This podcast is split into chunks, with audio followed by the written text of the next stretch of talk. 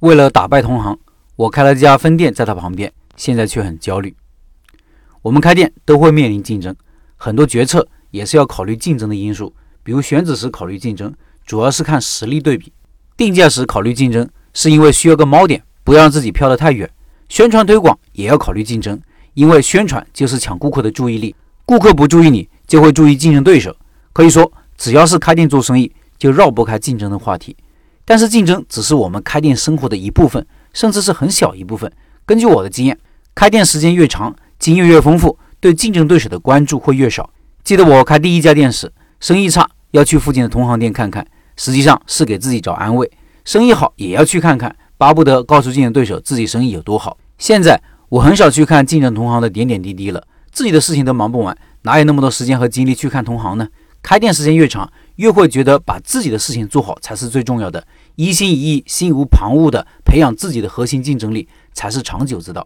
昨天我看新闻里有记者采访外交部长王毅，记者问中美高层今年要不要见面聊一聊？王部长说要看看对方的诚意。记者继续问那我们可以做些什么呢？王部长说道做好自己的事情。现在中国的外界环境是乌云密布，敌人诡计多端，变化莫测，虚虚实实。我相信国家的智囊团有很多办法应付，但最最重要的事情还是要发展自己，不断的改革，不断的开放。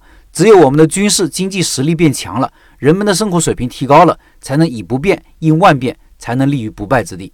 说到这里，就不得不说前两天社群里出现的一个反例，这是一位便利店老板的故事。他说：“我开了一家便利店，生意还可以，但是半年后呢，离我不到二十米的地方也开了一家，生意被抢走了三分之一左右。过了半年。”我又在离那家便利店相隔二十米左右的地方开了一家同样的便利店，目的是想夹击他。但是老板现在却很苦恼，因为他的目的并没有达到，对方还很坚挺，而自己的生意却一般般。但因为自己摊子变大了，各项成本上去了，反而危机四伏，进退两难。他问了我四个问题，他说：他会不会走？什么时候走？如果他不走的话，我是不是应该走？或者说，我把我的便利店转做其他项目？我当初采取的夹击战术是不是错了呢？四个问题，你应该可以感受到老板的焦虑。开分店的出发点应该是自己的实力和能力提高了，自己的产品或者模式被验证了，又或者是市场需求没有被满足。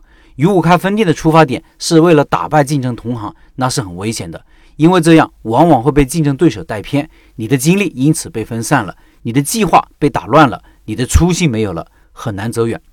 说到做生意的初心，我们做任何生意。都不是为了打败谁，而是为了满足顾客需求，是为了解决顾客问题。我们的眼光要放在顾客身上。竞争同行也许会打扰我们的视线，但是我们始终不能忘了顾客。我们的决策不能离开顾客。华山有个很形象的比喻，说班里有十个男生追求班花，你把这十个人打死了，班花也未必跟你走，因为世界上还有很多其他男人啊。相反，如果班花愿意跟你走，就算有一百个人追求班花，又如何呢？取悦班花才是我们要做的，才是关键，其他的交给班花。我们做生意也一样，满足顾客才是我们要做的，其他的交给时间。最后公告一下，昨天上线饺子项目了，想报名学习开饺子馆的老板不要错过哦。今天报名的还有优惠，感兴趣老板请关注开店笔记的公众号，进入钉钉群了解详情。这是拜师学艺这件事情推出的第二个项目了，后续还会推出其他项目。有个靠谱师傅，开店少走弯路。